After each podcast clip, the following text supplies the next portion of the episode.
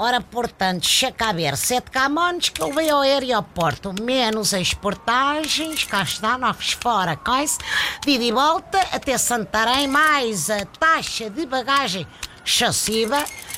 Exato, uma mochila no banco, confirma, menos os morfos na estação de serviço. 52 cêntimos. Epá, então, mas eu assim não vou lá.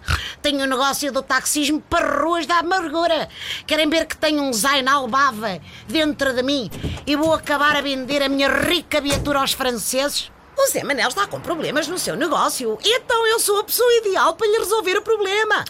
A Dona Teresa Guilherme também me disse que era a pessoa ideal para derrotar o Fernando Mendes no final da tarde e foi o que se viu. Isso agora não interessa nada ao Zé Manel. Pode dar uma nova vida ao seu negócio se vier para o meu novo reality show. O que acha que ter fedelhos de aspecto duvidoso a roçarem-se uns nos outros no banco de trás do meu táxi é ajudar? Esqueça, este reality show já não tem nada a ver com amor. Ah, os outros também não tinham. Tinham mais que ver com o bunga-bunga.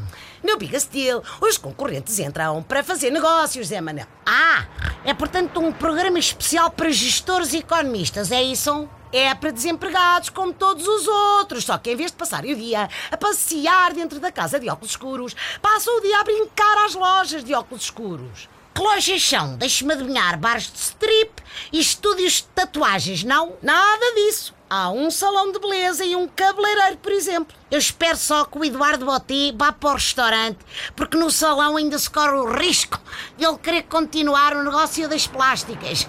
Também temos um centro de lavagem automóvel. Se quiser lá ir, Zé Manel, porque é que não aproveita? Deixa lá isso, homem. Dá-me ideia que a viatura sairia de lá mais suja do que o que entrou. Naturalmente. Ai,